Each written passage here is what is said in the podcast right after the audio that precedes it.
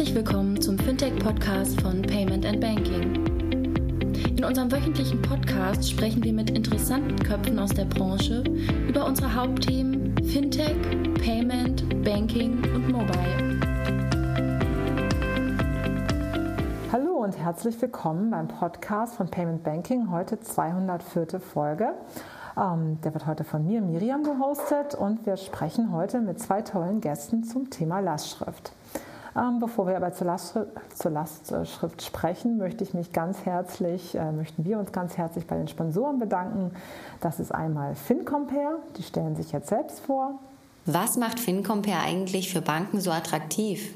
FinCompare erhält täglich hunderte Finanzierungsanfragen von mittelständischen Unternehmen. Diese werden ausgewertet und mit den Anforderungen der Banken verglichen. Basierend auf den Firmendaten und Finanzierungspräferenzen sucht die FinCompare Software dann den passenden Finanzierer heraus und leitet die Anfrage weiter. So erhält der Finanzierer stets qualitativ hochwertige Anfragen mit großer Abschlussbereitschaft. Mehr über unser automatisiertes Matching-System erzähle ich euch später. Mastercard kennen zwar die meisten, aber einmal ganz kurz. Mastercard bietet über Mastercard Europe seinen europäischen Kunden und Verbrauchern Zugang zu führenden Zahlungsdienstleistungen in aller Welt und fördert den globalen Handel durch Vernetzung von Unternehmen in der Finanzbranche und Millionen von Karteninhabern und Händlern auf der ganzen Welt. Also ohne Mastercard geht gar nichts. Das muss man sich einfach merken. Und herzlichen Dank auch an Smartsteuer. Smartsteuer ist die digitale Lösung, wenn es darum geht, die Steuererklärung einfach und schnell online durchzuführen. Die nutzen künstliche Intelligenz und ähm, durch diese künstliche Intelligenz erfahren die Nutzer während des Ausfüllens in Echtzeit, wie hoch wohl die Steuerrückzahlung ist. Also coole Sache, kann man allen empfehlen. Also herzlichen Dank nochmal an die drei tollen Sponsoren, die wir haben. So, aber jetzt kommen wir zur Lastschrift. Die Lastschrift das ist das deutschen oder eins der deutschen liebsten Zahlungsarten im Internet und ähm, es wird eben sehr häufig gerne benutzt, weil es auch sehr einfach ist. Aus Sicht der Käufer die Lastschrift eben einen Vorteil. Man gibt nur eine Kontonummer und eine Bankleitzahl an oder aber die IBAN, die wir auch alle so lieben, aber nichtsdestotrotz, man braucht im Prinzip nur seine IBAN, nichts weiter. Damit kann man einfach bezahlen und aus Käufersicht hat man eben auch maximale ähm, Flexibilität und vor allem auch maximale Sicherheit, weil man kann eine Lastschrift aus Käufersicht einfach zurückbuchen. Aber was ist da eigentlich passiert? Ähm, im, am 18.04. gab es einen Artikel hier im Handelsblatt, der hatte den Titel Die äh, Finanzaufsicht BaFin rettet die Lastschrift. Das hatte Katharina Schneider geschrieben. Und was ist denn da eigentlich? Was, äh, warum soll die denn gerettet werden? Und äh, das werde ich euch jetzt mal erklären, was da eigentlich passiert ist. Weil ähm, es gab eine bisschen Verwunderung und Verwirrung, weil die EBA, also das ist die Europäische Zentralbank, die hat in ihrem Entschuldigung, das ist nicht die Europäische Zentralbank, das ist die European Banking Authority. Da habe ich mich jetzt einmal kurz äh, verhakt, also die Europäische Bankenaufsicht. So, die Europäische Bankenaufsicht, die hat quasi äh, in ihrem ähm, Rulebook, die haben ein Single Rulebook, da haben die so QAs veröffentlicht zum Thema was, was eben jetzt so passiert mit der PSD2 in diesem Jahr. Und im Februar kam eben so eine Frage auf, äh, die die ähm, EBA dort in ihrem Statement präsentiert hat, ob denn die Lastschrift auch von der Zwei-Faktor-Authentifizierung betroffen ist. Ähm, das hätte, wenn es denn so ist, eine, eine sehr, sehr große Auswirkung auf die komplette Branche, vor allem auf diejenigen, die sich eben, ich sag mal, die mit Mandaten arbeiten. Es hätte dazu geführt, dass eben zum Beispiel wir als Dienstleister bei RatePay, wir hätten unsere Lastschrift in der Form gar nicht mehr abwickeln dürfen ohne eine starke Kundenauthentifizierung. Und das hat uns doch etwas nervös gemacht und hat auch dazu geführt, dass wir uns, vor allem, also ich jetzt weniger persönlich, aber viele unserer Kollegen haben sich sehr intensiv damit beschäftigt, haben sich äh, mit dem Bitkom auseinandergesetzt und mit Anwälten und so weiter, weil wir eben wissen wollten, was ist denn da eigentlich und was passiert denn da jetzt eigentlich, wenn die PSD 2 am 14. September umgesetzt wird? Müssen wir Zwei-Faktor-Authentifizierung bei der Lastschrift einführen, ja oder nein? Und was hat das für Konsequenzen? Was müssen wir technisch umsetzen? Ähm, ja, ich bin da aber gar nicht der Spezialist, deshalb habe ich hier heute auch zwei Spezialisten, damit wir da mal im Detail drüber sprechen, was denn das eigentlich ist. Muss die Lastschrift gerettet werden? Ist die Lastschrift auch unsere Zukunft? Also, ich habe hier heute einmal den Hanno Bender, Das ist der Ressortleiter von der Lebensmittelzeitung und ist auch der Betreiber des Bargeldlos-Blog. Ähm, er hat auch sehr viele, äh, er hat sich auch sehr stark dazu geäußert. Auch bei Twitter könnt ihr mal nachlesen, wenn ihr ihm folgt. Da hat er auch sehr viel zur Lastschrift geschrieben und äh, ähm, ist es für mich immer sehr hilfreich, wenn ich dann auch Leute kenne, wo ich weiß, okay, die kennen sich echt aus mit der Lastschrift. Und der andere ist äh, der Matthias Terlau, der ist Rechtsanwalt bei Görg und früher war er bei Osborne Clark, betreibt auch selber einen eigenen Blog. Ähm, wo es eben auch, wo er sich sehr stark mit diesen Themen befasst hat, eben was mit der Lastschrift ist. Das ist der payment-law.eu, wenn ihr euch dazu informieren wollt. So, aber jetzt höre ich mal auf zu reden. Ich habe auch jetzt genug geredet. Ich möchte nämlich, dass die Spezialisten jetzt zu Wort kommen. Also, herzlich willkommen, lieber Hanno, lieber Matthias. Äh, stellt euch doch bitte mal kurz vor. Okay, also ich bin Hanno Bender. Ich bin, wie die Miriam gesagt hat, Ressortleiter Recht und Politik bei der Lebensmittelzeitung. Mache mache seit ungefähr 15 Jahren Fachjournalismus für die Handelsbranche insbesondere. Und Payment ist so eine Leidenschaft von mir, ein kleines Steckenpferd. Deshalb betreibe ich Bargeldlos Blog und schreibe über aktuelle Themen äh, der Payment-Branche, eben auch über diese Diskussion über das EBA-Schreiben und die Zukunft der Lastschrift, der elektronischen Lastschrift.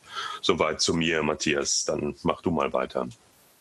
Ja, gerne. Matthias Terlau bin ich ähm, und seit ja, 15, vielleicht 20 Jahren in der Zahlungsbranche tätig und dort im äh, Rechtsberatungsbereich, also rechtliche Themen. Das fing äh, ganz früh an mit, mit äh, Kreditkartenthemen und äh, ging dann weiter in spannendere Sachen, Wallets, Mobile Payment, äh, virtuelle Kreditkarten äh, und heutzutage dann eben ähm, äh, ganz viel PSD2-Umsetzung. Das sind die Beratungsthemen und äh, immer wieder spannende Fragen. Wir betreiben dazu auch einen äh, Blog, äh, payment-law.eu.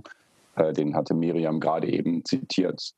Dort finden sich immer aktuelle Stellungnahmen und eben auch äh, die neuesten EBA QA äh, die wir dort immer verlinken, sodass man relativ schnell auch zu den PSD2-relevanten QA kommt. Oh, ich habe da jetzt noch mal eine kurze Frage, wenn ich kurz einhaken darf. Es gab doch da jetzt am 22. Februar dieses EBA-Statement. Ähm, was die Branche so aufgewühlt hat. Ähm, bist du so lieb, kannst du uns das bitte nochmal inhaltlich wiedergeben und nochmal ganz genau erklären, was das genau war? Ja, die EBA hatte da äh, als äh, Teil von den FAQs äh, geantwortet auf eine Frage eines Marktteilnehmers, der wissen wollte, ob denn die starke Kundenauthentifizierung auch für Lastschriften gilt. Ich sage das jetzt mal ganz platt, damit das ein bisschen verständlich ist. Ähm, bisher wissen wir die starke Kundenauthentifizierung muss ab 14. September dieses Jahres für elektronische Zahlarten äh, beachtet werden. Das heißt also, ich darf nicht nur ein Passwort oder nicht nur eine PIN, sondern ich muss immer mit zwei Elementen eine Zahlung absichern. Ähm, das sind diese aus den drei Elementen Wissen, Besitz und Inherenz. Also ich muss entweder ein Passwort haben oder ähm, ein Token oder ein äh, etwas, was ich besitze, was ich selber bin, Biometrie oder eine Iris-Scan oder so. Ich muss mit zwei dieser drei Elemente eine Zahlung autorisieren. Und das wollte jetzt eben dieser Marktteilnehmer wissen, gilt das auch für die ähm, SEPA Direct Debit Zahlungen, also für die Lastschriften. Und darauf hat die EBA etwas, äh, ja, wie so Juristen das machen, kompliziert, äh, etwas verklausuliert geantwortet, dass sie der Auffassung ist, dass ähm, in der Tat auch die, die Lastschrift unter den Artikel 97 Absatz 1 der PSD fallen, aber eigentlich nur, wenn man die, ähm, diese Antwort genau liest, sieht man schon, sie bezieht sich eigentlich nur auf das Mandat zur Erteilung der Lastschrift, also auf das sogenannte E-Mandat. Das wird aber leider nicht so ganz äh, deutlich aus dieser ähm, Antwort der EBA, dass also ähm, für, das, für die Erteilung des E-Mandates diese starke Kundenauthentifizierung erforderlich sein soll nach Auffassung der EBA. Und interessierte Marktteilnehmer, sage ich, hatten durchaus in Deutschland auch gestreut, dass eben jetzt für jede Erteilung, für jede Lastschrift ähm, eine starke Kundenauthentifizierung notwendig ähm, wird ab 14. September. Das hätte natürlich den Markt in Deutschland insbesondere sehr umgeworfen, weil die Lastschrift im Onlinehandel eine riesige Bedeutung hat hier in Deutschland. Und wenn man die auch immer mit eben dieser besagten Zwei-Kunden-Authentifizierung, eben der Zwei-Faktor-Autorisierung, also der starken Kundenauthentifizierung, Entschuldigung, ähm, hätte absichern müssen, dann ähm, wäre Onlinehandel in Deutschland wirklich schwieriger gewesen für die Händler und auch für die Kunden. Hm, also ich wollte noch mal kurz einhaken. Lass uns doch mal kurz auf die Anteile der Zahlungsarten im Markt gucken in Deutschland. Ähm, die Lastschrift, die hat nämlich derzeit einen Anteil, ich habe hier die EHI-Studie, 20, 0,1 Prozent. Äh, ist, ist somit also quasi Anteil am Gesamt-Payment-Mix im E-Commerce-Markt, ist die zweitstärkste Zahlungsart nach Rechnungskauf und noch vor PayPal. Ist also ein mega Ding. Und ähm, es wäre echt schlimm gewesen, wenn es gestorben wäre. In der Tat, also ne, man, man hätte, wir wissen ja von 3D Secure bei Kreditkarten, diese sicheren oder die doppelten Absicherungen von, von Zahlungsmethoden äh, im Internet, das macht der Kunde sehr ungern, das führt zu vielen Abbrüchen und auch gerade kleine Händler, die auf die Lastschrift setzen, hätten sich da ganz neue äh, Wege der Autorisierung und äh, ganz neue Prozesse einschlagen müssen. Und das in dieser kurzen Zeit, das hätte wirklich zu zu einer Umwerfung oder ganz dollen Verwerfungen im, im E-Commerce-Markt und insbesondere im E-Payment-Markt geführt, denke ich. Aber man muss auch sagen, Matthias, und das wirst du uns wahrscheinlich gut erläutern können, im Grunde ähm, war dieses Eber-Schreiben von vornherein eigentlich äh, nur eine Klarstellung der Meinung, die die Eber schon immer hatte. Ähm, ist ein bisschen vielleicht falsch verstanden worden, vielleicht auch äh, gewollt falsch verstanden worden. Und eigentlich ähm, ändert sich letztendlich jetzt nicht viel im deutschen Markt, oder?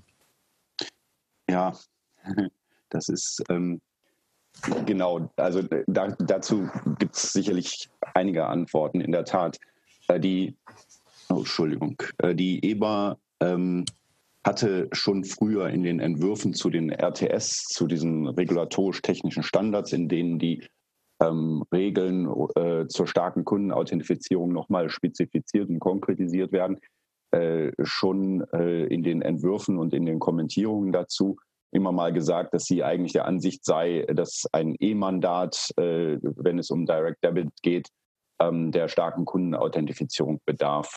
Und ähm, das hat, äh, das ist so richtig nicht wahrgenommen worden, insbesondere wohl auch, äh, weil die BaFin ja damals schon 2015 äh, zu den MASI, das sind die Vorgängerregeln zur ähm, PSD2 SCA, ähm, gesagt hatte, dass die Lastschrift, wenn sie denn dem Zahl, Zahlungsempfänger erteilt wird, ähm, davon ausgenommen ist von der starken Kundenauthentifizierung unter der MASI sodass man wohl äh, in der Branche auch davon ausging, dass das jetzt unter der PSD2 möglichst äh, oder wohl weiter gilt.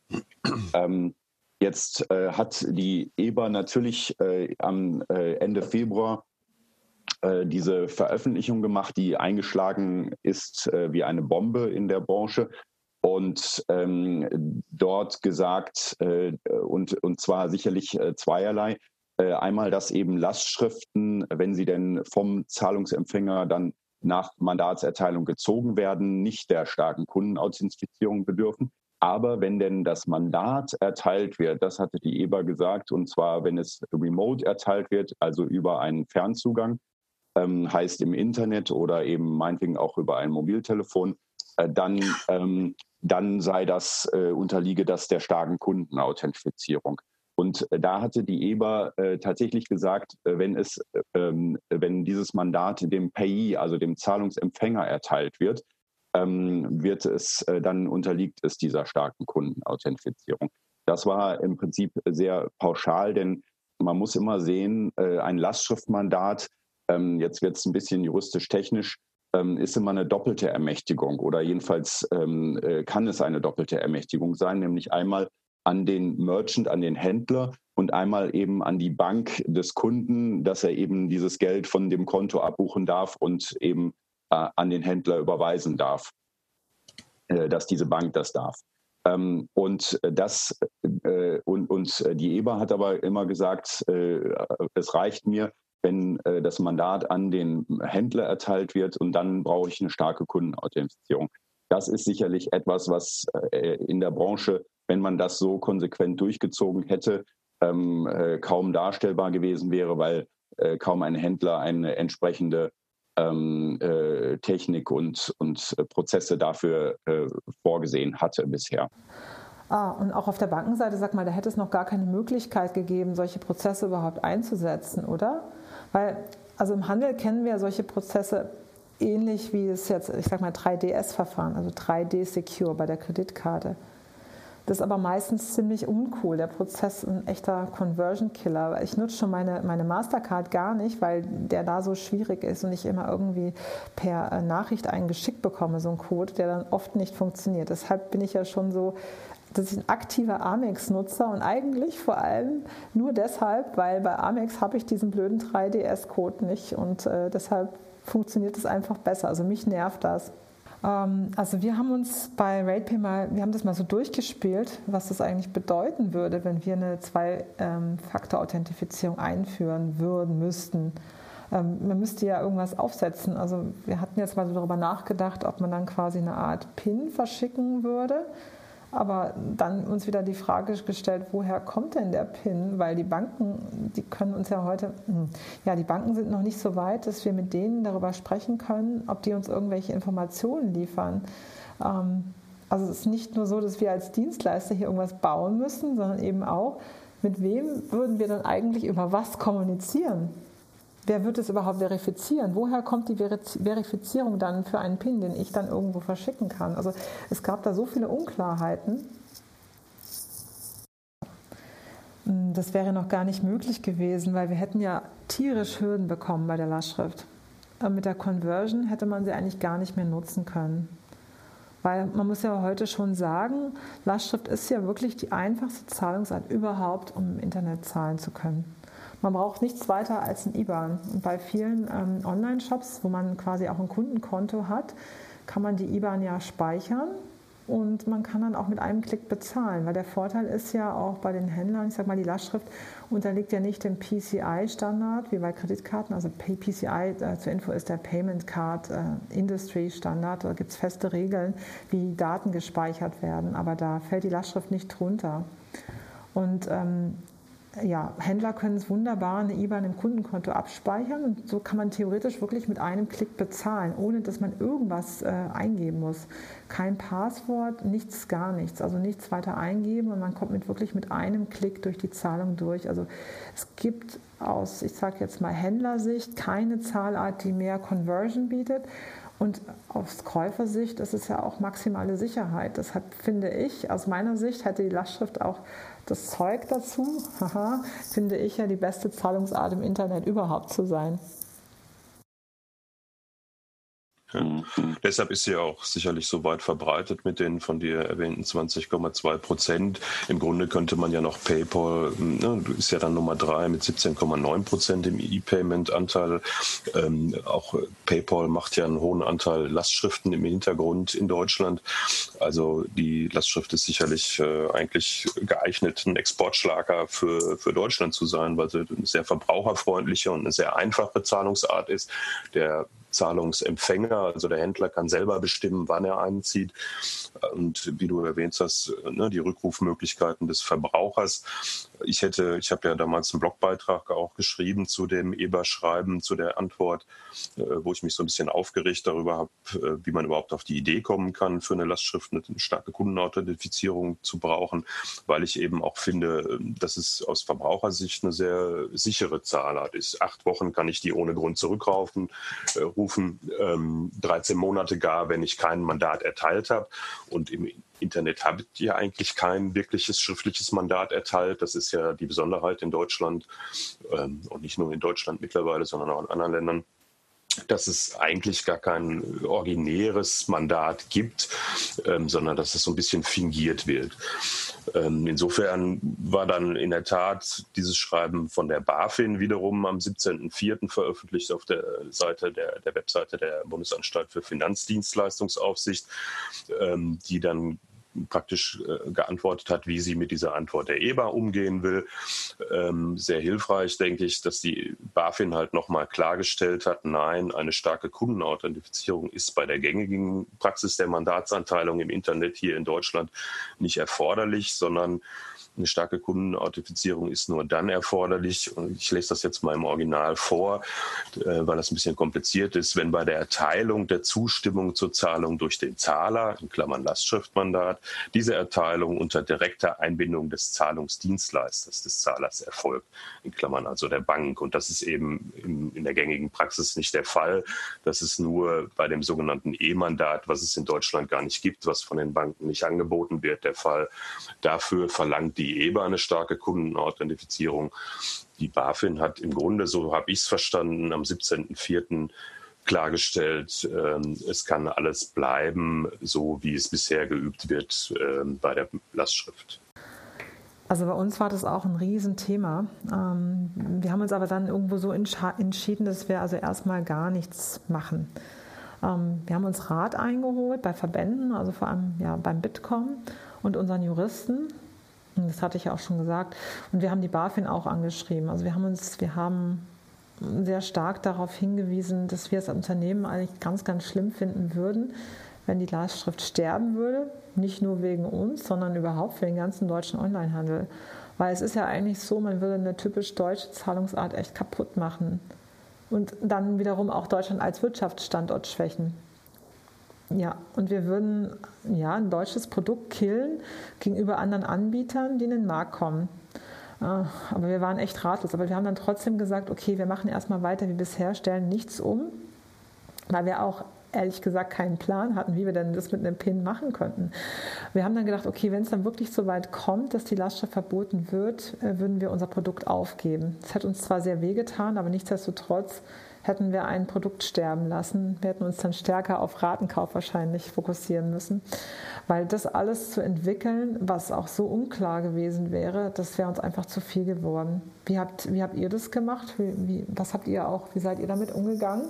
Ich habe auf den Blogbeitrag damals so ein paar Reaktionen gekriegt. Es gibt ja auch Kommentare gerade von kleineren Händlern, die gesagt haben, naja, dann kann ich eigentlich zumachen, weil es gibt ja kleine Händler, die die Lastschriften auch ganz alleine mit ihren Stammkunden abwickeln, ohne Dienstleister einzuschalten. Und ähm, andererseits hatte ich aber auch aus dem Markt so ein bisschen den Eindruck, ähm, dass die Dienstleister, eben wie ihr, Miriam, auch äh, eher versuchen zu sagen, äh, ruhig Blut. Ähm, das äh, war nicht so gemeint, beziehungsweise die EBA hatte eigentlich nur vergessen klarzustellen, dass das eben nur für ähm, das E-Mandat gelten soll, weil das sowieso für die EBA klar ist, dass Lastschrift immer nur über E-Mandat äh, funktioniert sozusagen, hat man es nicht extra reingeschrieben, hat die deutsche Situation, die spezielle Situation hier nicht berücksichtigt und dadurch ein bisschen Verwirrung gestiftet.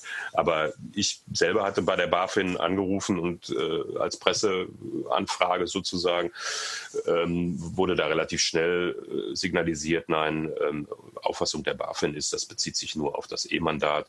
Das gibt es bei uns nicht und deshalb keine Auswirkungen auf den deutschen Markt. Oh, für unsere Hörer vielleicht auch ganz interessant. Sag mal, äh, wie ist es eigentlich mit dem E-Mandat zustande gekommen?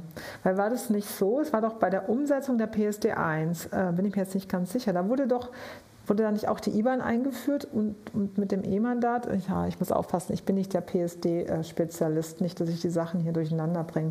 Aber damals war doch meiner Meinung nach die Lastschrift schon mal kurz vor dem Aus, also ähm, die Online-Lastschrift, ja. Ja, weil man Angst hatte, dass man ähm, ein Mandat nicht online erteilen darf und mal Papier verschicken müsste, weil wir haben damals auch schon mal diskutiert, wollen wir überhaupt Lastschrift machen, ja oder nein.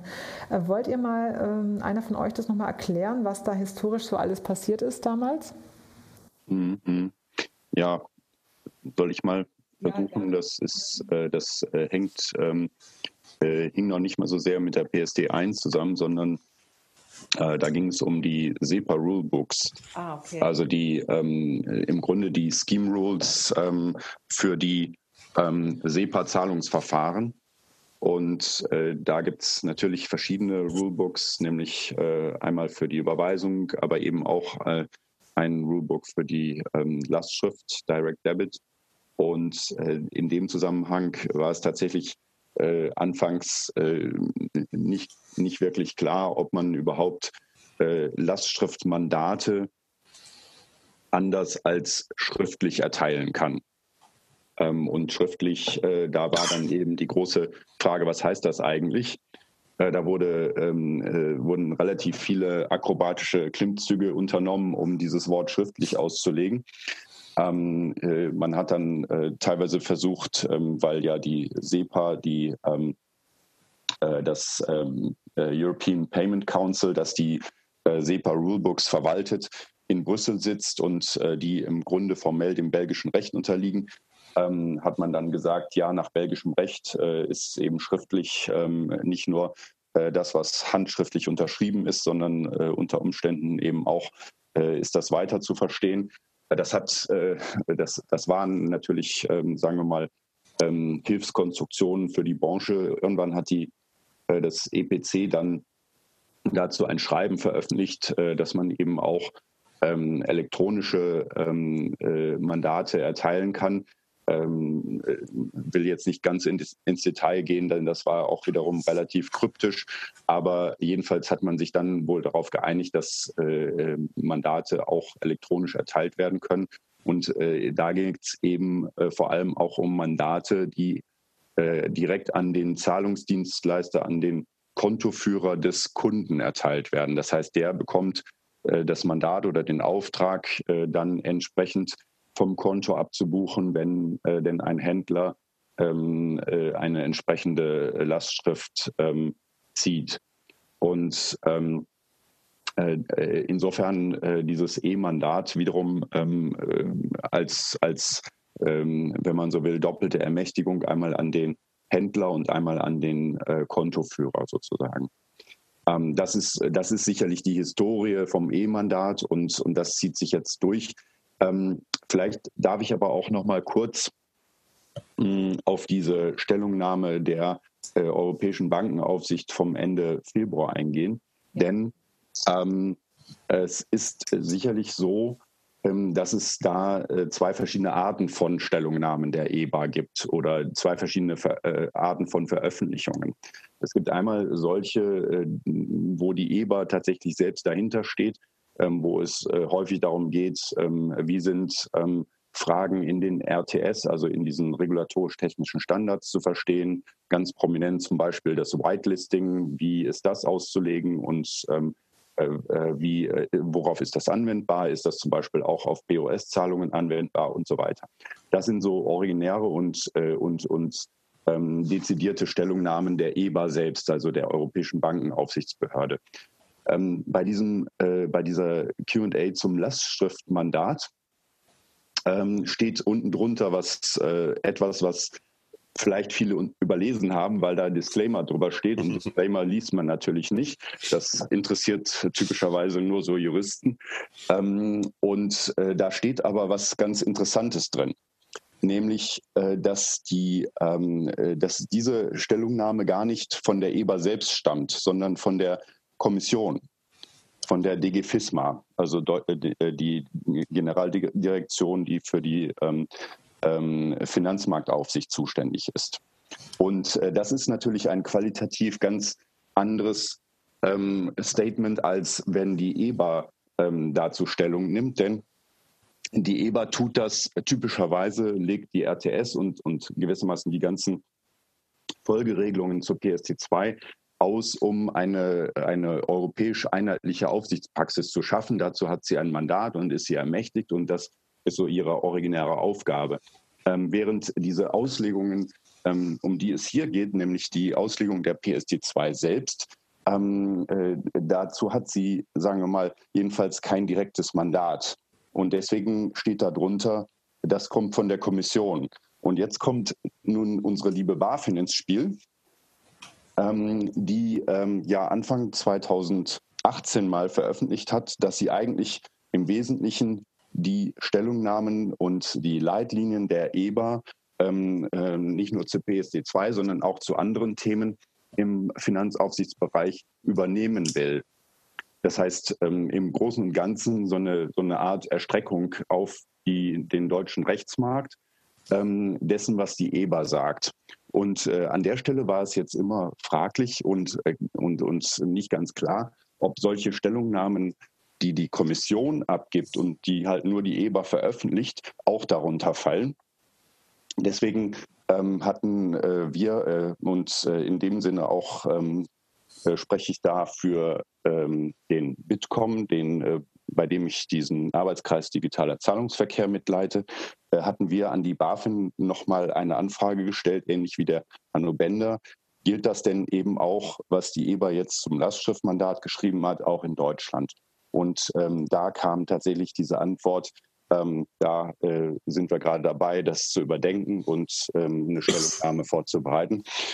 Und äh, in dem Zusammenhang kann man also sagen, ähm, die BaFin hat hier ähm, am, äh, am 17. Äh, April, als sie ähm, gesagt hat, äh, nein, immer dann, wenn der, Zahl, wenn der Zahlungsempfänger, heißt der Händler, das Mandat bekommt und nicht ähm, die Bank, ähm, da hat sie gewissermaßen ähm, von ihrem äh, ja, von ihrem Recht Gebrauch gemacht, ähm, äh, derartige Meinungsäußerungen der Kommission, die eben nicht dieser Rechtsvereinheitlichung sozusagen oder die eben jedenfalls nicht äh, von dem EBA-Mandat gedeckt sind, ähm, äh, äh, hat sie das davon Gebrauch gemacht, äh, die nochmal zu kommentieren und äh, die nochmal zu erläutern und zu erklären.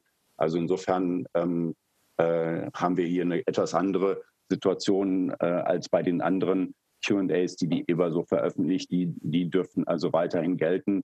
Ähm, bei dem Lastschriftmandat ist das jetzt anders klargestellt. Das vielleicht nochmal zur Erläuterung an der Stelle. Oh, aus Sicht eines Nichtjuristen ist es echt schwer nachzuvollziehen. Generell, was gilt eigentlich jetzt? Manchmal weiß man das gar nicht. Ist es das, was die EBA sagt oder das, was die BaFin sagt? Ja, das ist, das ist tatsächlich äh, äh, gewissermaßen natürlich die Verwirrung, die jetzt im Markt entstanden ist und oder entsteht. Ähm, und ähm, äh, sagen wir mal, ähm, um das Ganze noch ein bisschen ähm, komplizierter zu machen, es gibt ja in Deutschland ähm, äh, gewissermaßen zwei Aufsichtsbehörden, die tätig sind. Ähm, nämlich einmal die BaFin für sozusagen die die kleineren Institute oder für sozusagen die große Masse der Institute und dann ähm, die EZB für die, ähm, für die großen äh, systemrelevanten Institute. Und soweit ich das gehört habe, ist ähm, von der EZB noch kein derartiges Statement veröffentlicht worden, was, was Lastschrift und SCA angeht, sondern äh, das eben nur von der BaFin und äh, die BaFin spricht dann eben äh, für die Aufsicht über die äh, Institute, die nicht äh, diese Systemrelevanz haben. Das sind, sind ja, ähm, ich glaube, in Deutschland sind es 13, ähm, äh, angefangen bei der Deutschen Bank und dann eben noch viele andere. Ähm, aber für die gibt es eben noch keine derartige Stellungnahme, sodass sich also das Thema äh, uns noch etwas erhalten wird.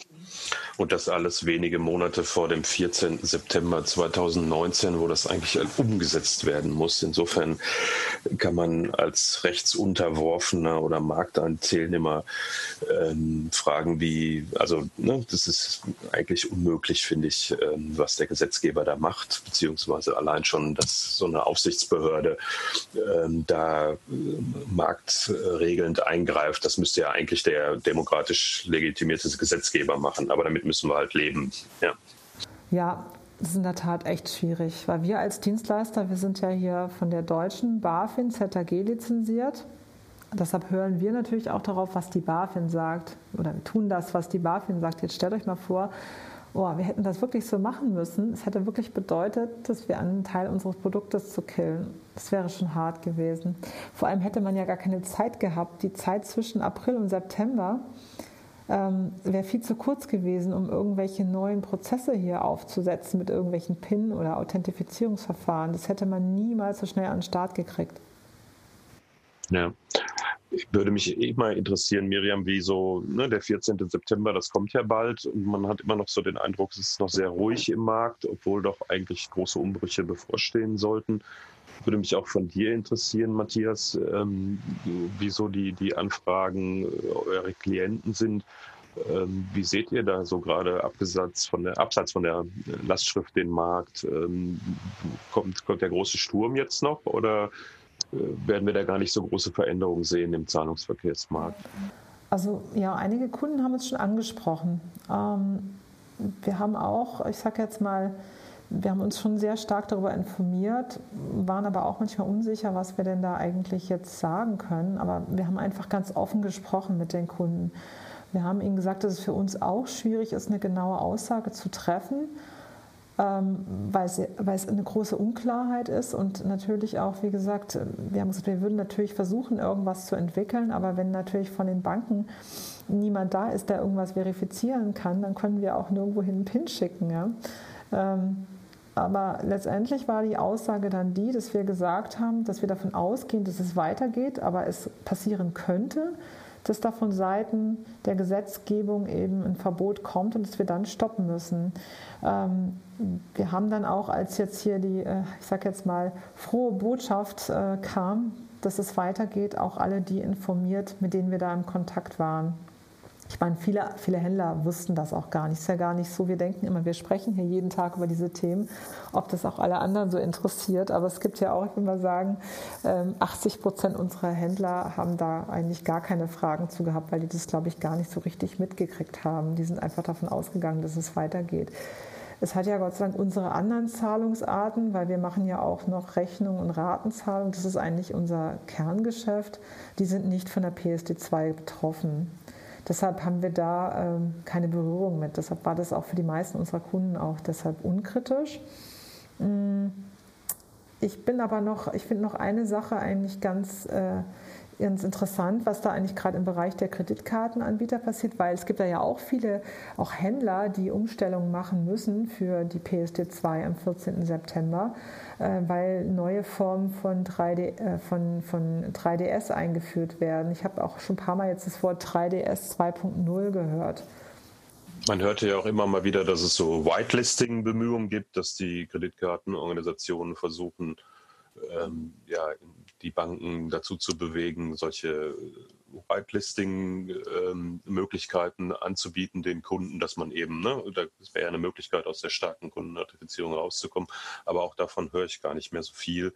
Mhm. Es scheint nicht so angekommen zu sein im Markt. Naja, also ich glaube schon, beziehungsweise ich weiß, dass da äh, sehr umfangreiche Bemühungen äh, im äh, stattfinden und äh, gerade die, äh, die Card Schemes ähm, sehr, sehr aktiv sind, ähm, Lösungen zu finden, um eben möglichst ähm, äh, sozusagen customer convenient die Dinge umzusetzen. Also und da ist das Whitelisting sicherlich ein, ein wesentliches Thema. Vielleicht nochmal sagen etwas äh, genereller für die Zuhörer.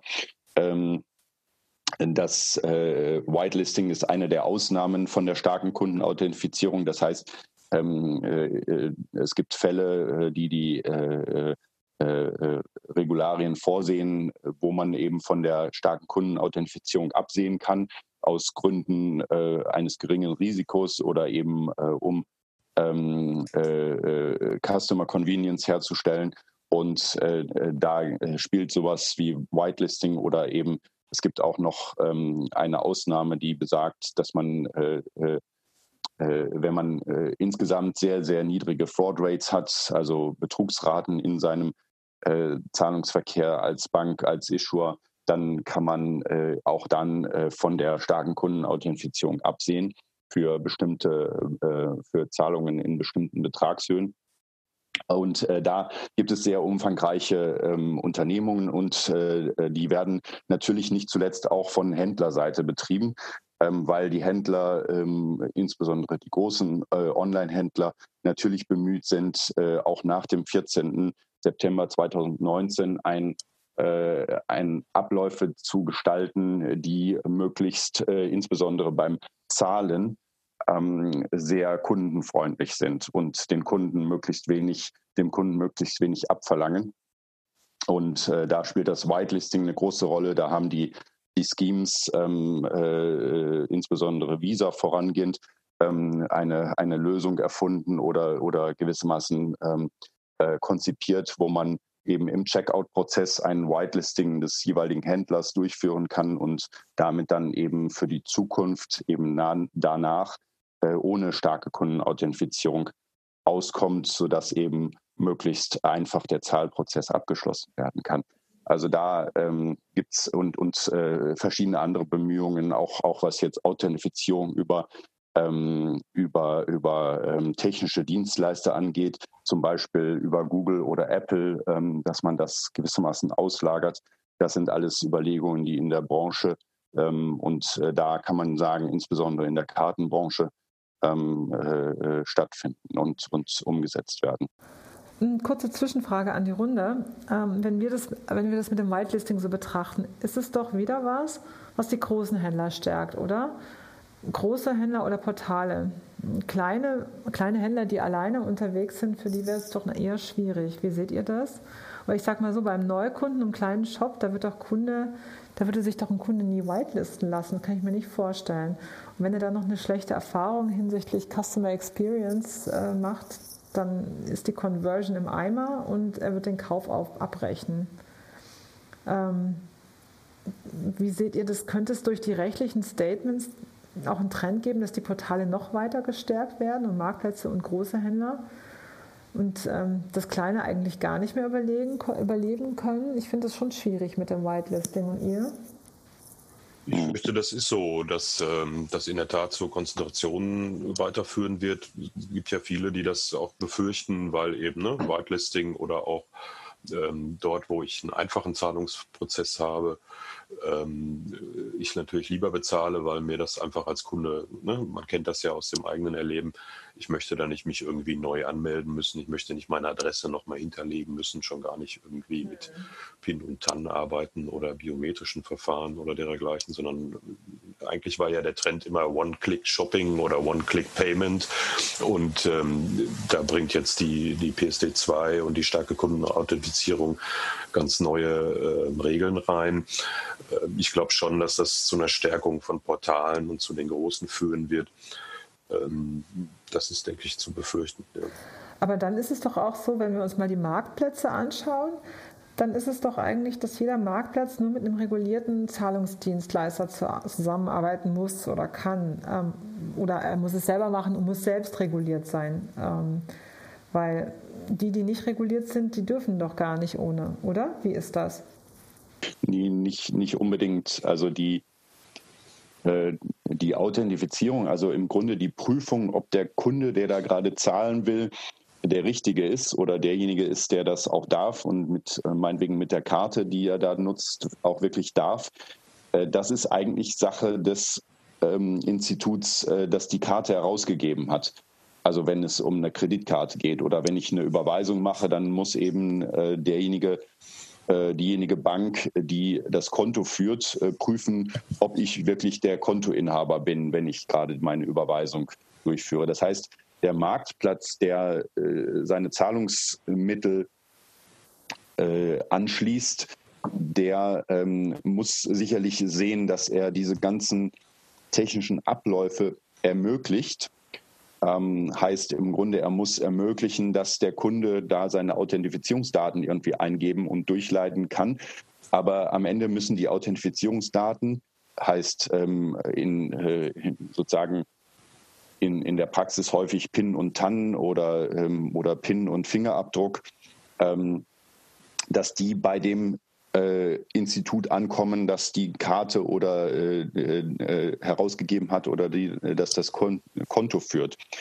Äh, das ist, das ist an der Stelle die Herausforderung. Das war ja auch die große Herausforderung, ähm, wenn äh, gewissermaßen diese, dieses EBA-Statement mal wortwörtlich so umgesetzt worden wäre, dann hätte man von den Banken, die die Konten führen, bei Lastschrifterteilung eine Authentifizierung verlangen müssen. Und das hätte man als Marktplatz denn entsprechend ermöglichen müssen. Mhm. Ähm, also das, das ist, da sind relativ komplizierte technische Abläufe gefordert sicherlich, aber äh, in dem Sinne vor allem gefordert ist der, äh, der ganz am Ende der Kette sitzt, der Kartenherausgeber oder eben Kontoführer. Mhm. Da muss man vielleicht auch nochmal, finde ich, so, so, zu dem Verhältnis der einzelnen Zahlungsverfahren sehen. Ähm, jetzt ist ja so, dass die Lastschrift offenbar dann keine starke Kundenauthentifizierung braucht, Rechnung auch nicht, Kreditkarte braucht es. Warum kommt es zu diesen Unterschieden? Ne? Und da kann man natürlich vielleicht damit argumentieren, bei der Kreditkarte zahlt der Händler ja gewisse Gebühren, regulierte zwar, aber für das System eben Gebühren und kann damit eigentlich auch aus meiner Sicht erwarten, der Kunde und der Händler, dass dann eben gewisse Sicherheitsfeatures damit abgedeckt sind, Fraud-Betrug äh, eingedämmt wird und dergleichen. Ähm, das ist bei der Lastschrift eben nicht der Fall. Da kriegt die Bank keine Gebühren von dem Händler oder dem Kunden.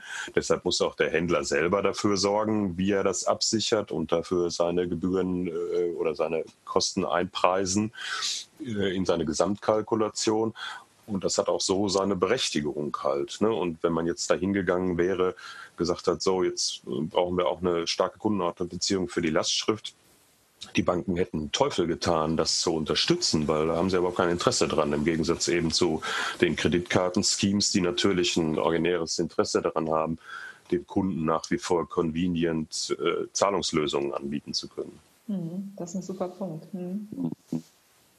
Ja, Also ich meine, äh, auf der anderen Seite kann man ähm, äh, natürlich auch sagen, äh, und äh, äh, dass, dass Lastschrift und äh, beispielsweise Kartenzahlung durchaus eine ähnliche äh, Stoßrichtung haben und, und eine ähnliche Konstellation haben. Denn eine Kartenzahlung ist am Ende auch etwas, was der, der, äh, der Händler, der Zahlungsempfänger auslöst, indem er eben dann zu seinem Acquirer geht und sagt, zieh mir mal bitte diese diesen Betrag ein vom Konto des oder von der über die Karte des Kunden.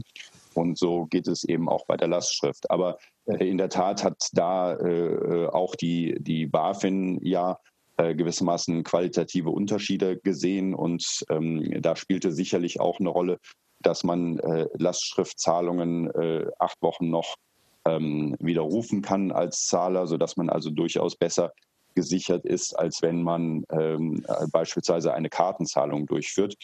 Und ähm, insofern ähm, kann man da sicherlich differenzieren. Und ähm, ja, äh, am Ende des Tages muss man sagen, äh, durch diese ganze Regulierung und durch die Auslegung der Regulierung wird natürlich der Markt schon beeinflusst. Denn ähm, wenn jetzt die Lastschrift ähm, infolge der BaFin-Ansicht ähm, im E-Commerce von der starken Kundenauthentifizierung freigestellt ist, dann ist sie natürlich ein äh, aus äh, Convenience-Sicht deutlich attraktiveres Zahlungsmittel, als wenn man mal die Kreditkarte nimmt. Wenn, äh, wenn dort immer die starke Kundenauthentifizierung durchgeführt werden muss. Und äh, da, äh, Miriam, hast du komplett recht. Ähm, äh, an der Stelle sind natürlich auch die, die großen Händler oder die großen Marktplätze äh, in einer deutlich besseren Situation als ein, äh, ein kleinerer Händler, der ähm, von äh, irgendwelchen Kunden äh, nur hin und wieder mal genutzt wird. Ähm, äh, wo der Kunde vielleicht nicht bereit ist, äh, diesen kleinen Händler auf seine Whitelist zu nehmen und äh, damit zu sagen, da will ich gar nicht äh, erst stark authentifiziert werden, sondern das brauche ich da nicht. Ähm, das macht er natürlich eher bei den großen Marktplätzen, wo er vielleicht täglich oder zwei, dreimal in der Woche irgendwas bestellt. Ähm, nicht wahr? Amazon ist da, ist da sozusagen das äh, Beispiel, was, was äh, einem als erstes in den Kopf kommt. Ähm, und äh, das ist, ist, führt natürlich schon dazu, dass die, dass die verschiedenen Zahlungsmittel ähm, jetzt durch die Regularien unterschiedlich begünstigt werden. Hm. Ob das so richtig ist, ist eine ganz andere Frage. Das ist eine politische Frage und ähm, äh, man weiß nicht immer, ob da äh, wirklich ein politischer Wille dahinter steckt oder ob sich das äh, so ein bisschen äh, zufallsartig zusammenbraut. Ähm, äh, Im Resultat, im, unterm Strich muss man sagen, äh, dass äh, jetzt die Lastschrift natürlich deutlich an Attraktivität gewonnen hat und dass die Kreditkarte dahinter wieder ein ganzes Stück zurückfällt, wenn man das mal vergleicht. Und vielleicht auch die, die Überweisung, nicht wahr? Wenn man mal an die äh, an die dritten Zahlungsdienstleister äh, denkt, die Zahlungsauslösedienste, so, sowas wie sofort, ähm, die müssen ja auch eine starke Kundenauthentifizierung ermöglichen und durchführen. Und äh, das ist natürlich dann ähm, äh, in dem Fall etwas schwieriger als eine Lastschrift, die das nicht braucht. Auf jeden Fall. Darf ich da nur mal interessehalber äh, fragen, wie wird denn das mit PayPal? Ich habe das immer noch nicht verstanden. Müssen PayPal, muss PayPal jetzt auch eine Zwei-Kunden-Authentifizierung machen demnächst? Weil die ja im Hintergrund praktisch eine Kreditkarte abwickeln oder eine Lastschrift oder über Guthaben, das aufgeladen ist, bezahlen. Sind die raus aus der Regulierung, weil das eben ne, der, der Händler und der Kunde ist äh, sozusagen Mitglied in, bei PayPal? Wie, wie wird das sein ab dem 14. September bei PayPal? Also äh, PayPal unterliegt auch, äh, PayPal ist ja eine Bank, äh, PayPal hat eine Banklizenz in Luxemburg und ähm, gibt äh, äh, E-Geld heraus, also das, was womit ich zahle bei PayPal, wenn ich im Internet zahle, ähm, das ist dann E-Geld oder jedenfalls häufig ähm, in den häufigsten Fällen. Und äh, dieser Zahlungsvorgang, der eben bedeutet, dass ich mein E-Geld-Guthaben von meinem PayPal-Konto auf das PayPal-Konto des Händlers übertrage, ist im Grunde eine Überweisung und unterliegt also den ähm, Regeln, die für Überweisungen gelten. Und äh, dann äh, habe ich eben auch eine starke Kundenauthentifizierung durchzuführen, wenn ich nicht den Händler eben äh, auf meine Whitelist genommen habe oder eben sonst wie freigestellt habe oder wenn nicht PayPal sagt, äh, ich kann im Rahmen von äh, niedrigen ähm, Betrugsraten, die PayPal äh, vermutlich oder äh, vielleicht ausweisen kann, ähm, auf eine starke Kundenauthentifizierung verzichten an der Stelle.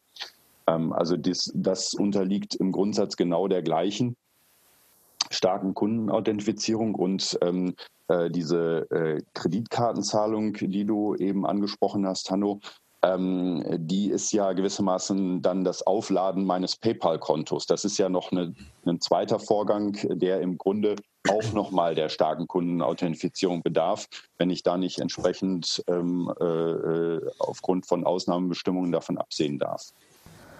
Okay, dann werfen wir doch mal einen Blick in die Zukunft. Die Lastschrift bleibt weiterhin bestehen. Payment tritt immer mehr in den Hintergrund. Die laufen automatisch ab, so wie Uber, wird unsichtbar. Und ähm, dann gibt es vielleicht auch Kunden, die gar keinen PayPal-Account haben und nicht mehr haben. Das ist doch eigentlich die Lastschrift, die ist doch prädestiniert dafür, eine so gute Zahlungsart zu werden, weil die Sachen im Hintergrund ablaufen. Weil, also A, es muss, man muss, muss sich nirgends verifizieren. B, ich habe immer, ich sitze als, als Käufer im Driver's Seat oder als Verbraucher und kann das Ding zurückgeben. Oder wie seht ihr das? Es wäre eigentlich perfekt. Gestern hatte ich so ein Gespräch, da wurde ich gefragt, ob es noch eine Möglichkeit gäbe für ein europäisches Zahlungsverfahren, also wie ich das einschätze. Das ist schon immer eine interessante Frage, weil ehrlich gesagt, ich glaube nicht daran, dass man nochmal ein Paper bauen kann oder ähnliches. Das ist, werden alles Rohrkrepierer, sorry. Aber wenn wir es echt mal gut machen würden und die Lastschrift nutzen würden und die IBA nutzen würden, ähm, so ein richtiges Europa-Ding zu machen, wenn man sich dann eine, ja, eine richtige europäische Initiative eigentlich, wenn man sich zusammentun würde, dann könnte man eigentlich eine richtig coole Zahler draus machen. Und die hätte, die hätte vielleicht das Zeug dazu und richtig cool ist. Eine coole europäische Lastschrift, das wäre es doch, naja, oder? War immer meine Meinung auch, oder war auch immer, glaube ich, die Meinung des Handels, dass die ne, Lastschrift da das Zeug dazu hätte, allein schon äh, wegen so Sachen, der, der Zahlungsempfänger bestimmt den Zahlungseinzugszeitpunkt. Das ist schon mal sehr wichtig. Und den Zahlungsbetrag und die Kontoverbindung gibt er selber sozusagen ein, nicht der Kunde, der da ja auch gerne was falsch macht und so weiter. Dann eben die Aspekte ähm, des Verbraucherschutzes, lange zurückrufbar. Ähm, ELV im POS-Bereich äh, war immer eine tolle Zahlungsart für den Handel, hat sich natürlich jetzt ein bisschen geändert durch die Regulierung. Aber ich glaube, wenn es denn mal sowas gibt wie ein europäisches Zahlungsverfahren, dann ist das eher auf Instant Payment ähm, Strukturen zu sehen. Ähm, das ist aber dann ja, ein neues anderes Thema. Aber ich glaube, jetzt zu dem Thema Lastschrift, wie sieht die EBA das? Und äh, Zwei-Faktor Kunden, eine starke Kundenauthentifizierung die, wird die Lastschrift auf jeden Fall äh, profitieren von den künftigen Entwicklungen und insofern glorreiche Zeiten auch für Anbieter von Lastschriftabsicherung. Gut. Das hört sich doch super an. Finde ich sehr beruhigend. so, jetzt kommen wir langsam äh, kommen wir zum Schluss. Habt ihr noch irgendwelche Fragen? Habt ihr noch offene Punkte oder wollt ihr noch irgendwas loswerden? Haben wir was vergessen? Also mich würde natürlich, wenn ich den Matthias als Experten da schon auf der anderen Seite der Leitung habe, interessieren. Eigentlich hatte man ja von der BaFin erwartet, dass jetzt ein umfassender FAQ-Katalog kommt zu äh, den RTS und zu den ganzen Fragen, die eigentlich noch offen sind im Punkto starke Kundenauthentifizierung. Ähm, das war jedenfalls meine Erwartungshaltung und das war ja auch, glaube ich, angekündigt von der BaFin. Da würde mich interessieren, Matthias, wo siehst du noch wirklich schwerwiegende offene Fragen? Was muss noch geklärt werden bis zum 14. September? Was schlägt vielleicht auch auf bei dir in der Beratungspraxis oder bei dir, Miriam, bei den Kunden? Wo sind jetzt noch die Fragen, die bis zum 14. eigentlich noch von der Aufsicht geklärt werden sollten? Ja, also äh, die BaFin hat tatsächlich äh, einige äh, Veröffentlichungen noch versprochen. Also einen umfassenden QA-Katalog von der BaFin, äh, der wurde eigentlich nicht versprochen. Äh, jedenfalls ist mir das nicht bekannt und eigentlich hat die BaFin immer auf diese QAs von der EBA verwiesen. Mhm.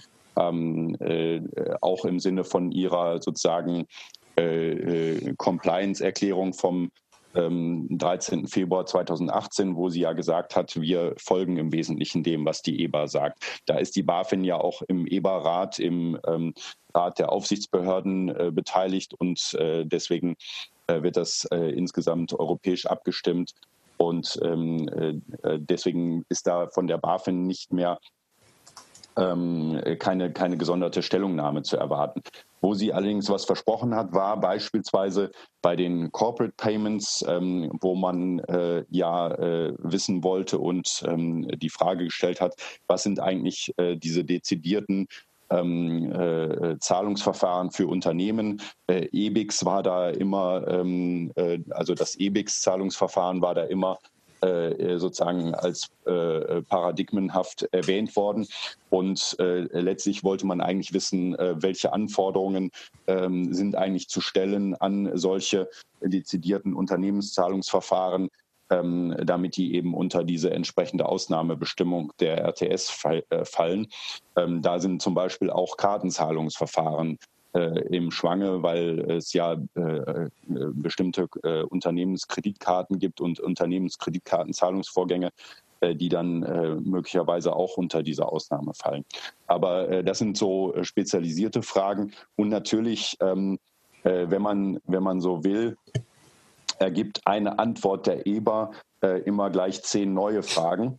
Ähm, das ist äh, nicht wirklich verwunderlich, äh, wenn man äh, in der Praxis tätig ist. Ähm, und in dem Sinne, ähm, nicht wahr, wir haben ja die Antwort der EBA zu den zu den Merchant Initiated Transactions bekommen zur, ähm, in, dem, in den Kartenbereichen. Äh, und äh, da stellt sich natürlich die Frage, wie ist das alles zu verstehen? Äh, was muss man jetzt machen? Und ähm, wann gilt das? Äh, und äh, so ähnlich war das natürlich auch seinerzeit bei, dem, bei der Stellungnahme zur Lastschrift. Das ist jetzt im Grunde ja beigelegt worden. Aber ähm, viele, viele Antworten der EBA ziehen immer noch weitere Fragen nach sich und ähm, die, die, ähm, die Antworten sind eben nicht immer ganz befriedigend. Und äh, das ist äh, eigentlich so die, äh, der Status, der in der Industrie vorherrscht. Das heißt, da wird immer noch relativ viel werden immer noch wieder Fragen gestellt ähm, an die EBA, natürlich aber auch an die ähm, BaFin und äh, an, äh, auch, auch bei der Kommission werden entsprechende Anfragen lanciert ähm, und, ähm, und die, die Zahlungsdienstleister oder auch die technischen Dienstleister, äh, in der, häufig sind es ja die technischen Dienstleister, die dann äh, diese ganzen Dinge implementieren müssen. Äh, die sind äh, natürlich einerseits ähm, äh, häufig auf oder, oder häufig verunsichert weil eben äh, Dinge nicht wirklich bis zu Ende beantwortet wurden und, und dezidiert klargestellt wurden. Und auf der anderen Seite muss man einfach sagen, wir sind jetzt im ähm, Ende April. Ähm, die Zeit äh, zerrinnt ja gewissermaßen zwischen den Fingern. Äh, um jetzt noch irgendwelche technischen Prozesse zu installieren, ist es eigentlich fast zu spät. Denn äh, die meisten ähm, äh, Change Requests, die man dafür hätte machen müssen, die hätte man eigentlich schon äh, Ende des äh, Jahres 2018 ähm, äh, eingeben müssen, um, um entsprechende Prozesse dann im äh, September 2019 verfügbar zu haben. Also insofern ähm, ist das ist das äh, ein, ein echtes Dilemma auch der Branche, dass, dass hier noch so viel Unsicherheit besteht. Also du hattest ja nochmal gefragt, ähm, wie wir jetzt damit umgehen. Also wir richten uns nach dem, was ich eben auch schon gesagt hatte, was die BaFin sagt. Also wir hören auf die BaFin, wir sind in Deutschland lizenziert, deshalb hören wir auf die BaFin. Und wir machen jetzt so weiter wie bisher. Wir beobachten das natürlich ganz genau, was da passiert. Ähm, das erzählen wir auch unseren Kunden. Ähm, darüber reden wir auch so mit unseren Kunden, gehen damit ganz offen um. Aber ich gehe davon aus, es bleibt alles und deshalb mache ich mir da im Moment wenig Sorgen. Es gibt aber auch wenig Nachfragen. Aber ja, so gehen wir im Moment damit um. Äh, so, ich gucke langsam mal auf die Uhr. Wir müssen jetzt mal langsam zum Schluss kommen. Vielen, vielen lieben Dank an euch beide, Matthias Terler und Hanno Bender. Es hat mir super viel Spaß gemacht mit euch. Danke, dass ihr dabei wart. Danke auch nochmal an unsere Sponsoren, an FinCompare, an Smartsteuer und an Mastercard. Ich wünsche euch einen wunderbaren Tag. Tschüss. Ja, schönes ja, Wochenende, schönen Tag. Danke. Herzlichen Dank. Tschüss. Tschüss. Wie automatisiert FinCompare den Vergleich zwischen Finanzierungsanfragen und den Kriterien der Banken? FinCompare nutzt einen selbstentwickelten Algorithmus, um die individuellen Finanzierungsanfragen mit den Kriterien der Finanzierer zu matchen. Wir leiten immer nur passende Finanzierungsanfragen an den richtigen Finanzierer weiter. Das erhöht die Abschlussquote, stellt die Qualität des Leads für die Bank sicher und beschleunigt den Prozess für den Kunden. Das Tolle hierbei ist, dass die Finanzierer selbst Zugriff auf die FinCompare-Plattform haben. Dadurch können sie selbstständig ihre Kriterien anpassen, die Finanzierungsanfragen untersuchen und mit dem Kunden kommunizieren. Um die weiteren Vorteile von FinCompare zu erfahren, besucht einfach www.fincompare.de.